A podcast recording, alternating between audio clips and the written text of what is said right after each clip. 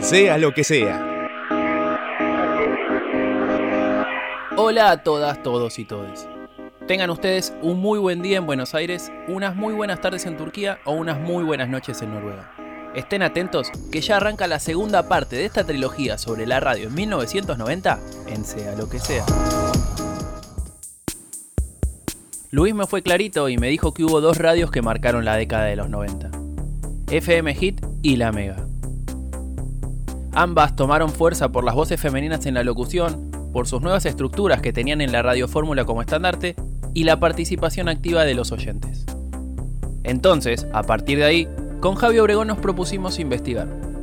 Estuvimos mmm, una semana, un poquito más, mandando mensajes por absolutamente todas las redes sociales habidas y por haber no nos quedó ninguna, ¿eh?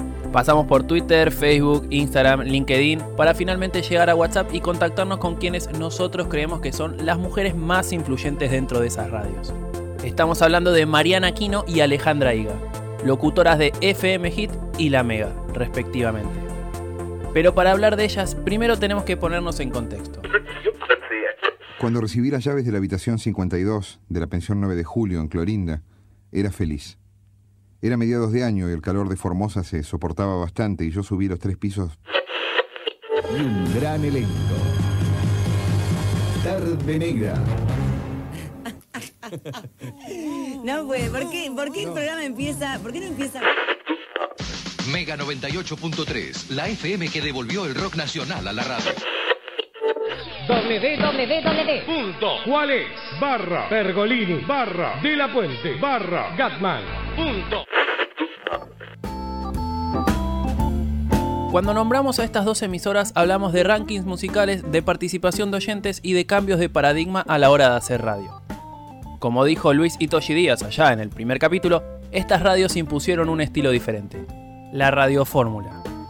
Claro está que con dos improntas distintas.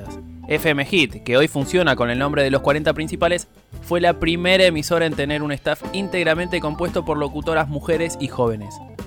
Ahí se destacaron Mariana Aquino, Karina Poncelis, Alejandra Higa, María Muñoz y Daisy May Quinn. La música de esta radio apostaba a la popularidad de los artistas. No importaba si eran de géneros distintos. Podía pasar que estén pegados Metallica con Luis Miguel o los Guns N' Roses con Ricardo Montaner, para dar un ejemplo bastante claro. En tanto, si nos referimos a la Mega, basta solo con nombrar a su eslogan. Puro rock nacional. Nacida el 24 de abril del año 2000, este dial, que ocupa la frecuencia 98.3, surgió con la idea general de que pocas palabras significan más música. ¿Listo con el contexto? Es momento de seguir con la historia.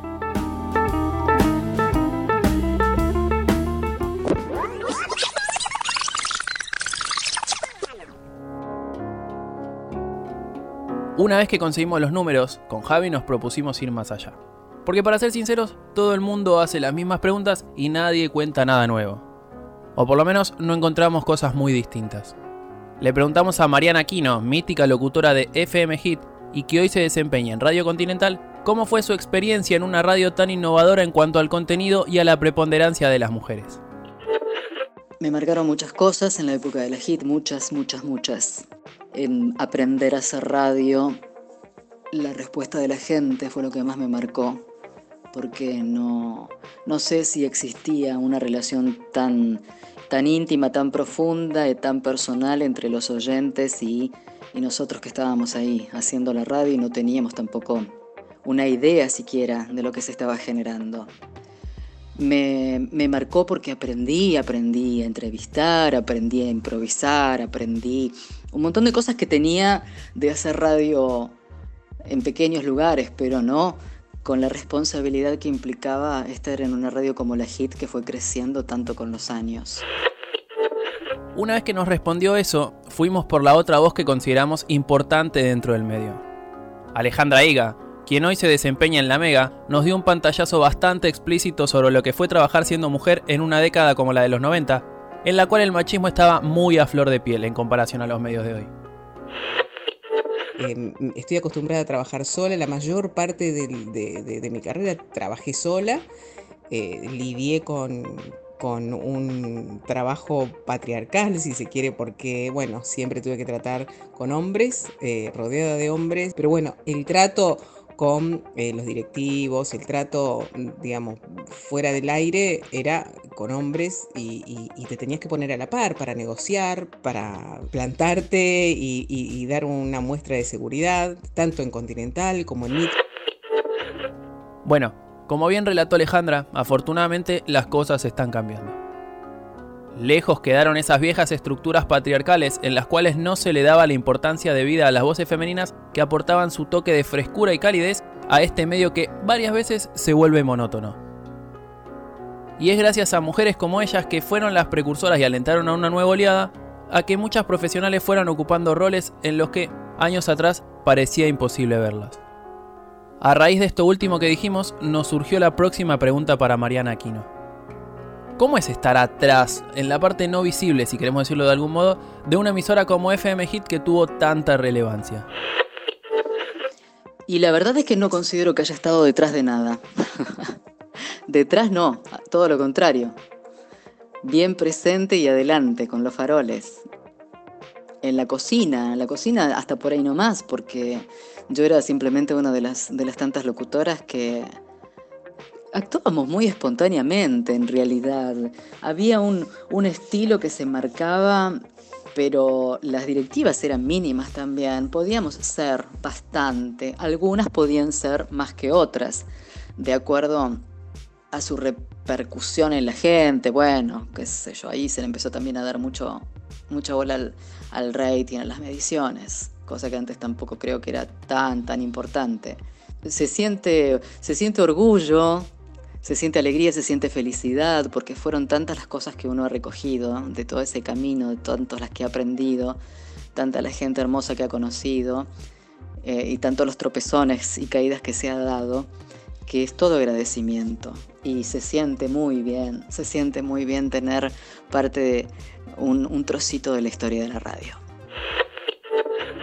Ya como para cerrar el segundo capítulo de esta trilogía sobre la radio en 1990, decidimos hacerlo con una pregunta que tiene una relación con la actualidad.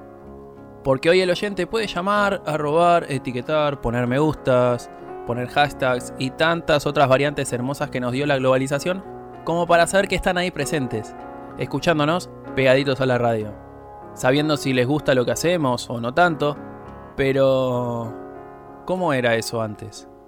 ¿Hay diferencia con el ahora? ¿Se nota? Bueno, es Alejandra Higa quien nos cuenta en primera persona algunas anécdotas sobre la participación de los oyentes en lo que fue FM Hit y La Mega. ¿Hasta dónde llega el amor por un programa de radio? Tenía idea, no tenía idea de cómo se escuchaba.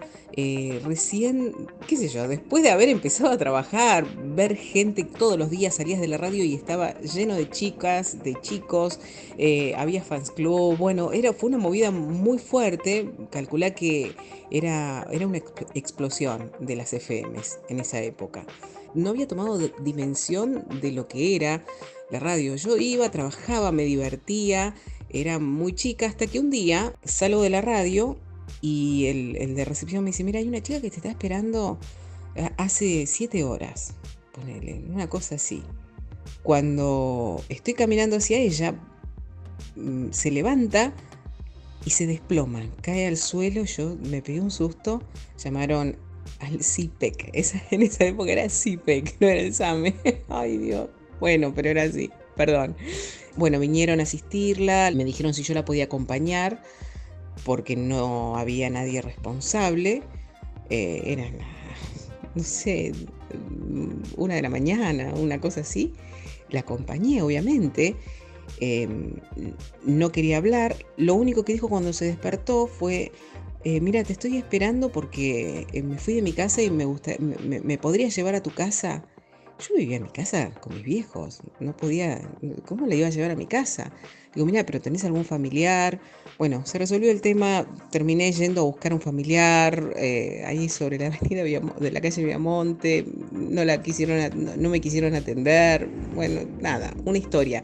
La verdad que fue una historia que me pegó muy fuerte, me acuerdo el momento hoy, como, como si fuera hoy, como si hubiera sido ayer en realidad. Y me asusté, me asusté mucho porque ahí tomé dimensión eh, del poder de la radio, ¿no? De dirigir un discurso desde mis 20, ponele, 21, ni 20, sí, 20 años, a chicos, a chicos adolescentes que te escuchaban y yo decía, puedo decir cualquier barbaridad, me están escuchando y lo toman fervientemente el discurso que vos puedes dar a través de, este medio de comunicación. Bien, si llegaste hasta acá y te gustó este repaso que estamos haciendo por la década de los 90, te pedimos que compartas el podcast y si querés nos sigas en nuestras redes sociales que son arroba del pino S, arroba W y arroba natiposo con doble S, no se olviden.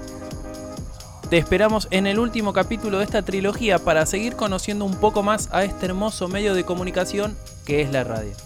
Hasta la próxima. Sí, claro que se notan diferencias entre los 90 y esta época. Un poco como decía, hubo situaciones de cambios que se dieron de, fondo y que surgieron de la necesidad de una comunicación distinta. Yo hoy estoy desarrollando un programa que lo, eh, grabo Love desde aquí en Buenos Aires, se edita eh, y se compagina en Mar del Plata y sale allí. La verdad que no me genera nada porque eh, nuestra profesión de voz institucional es bastante ingrata. Sea lo que sea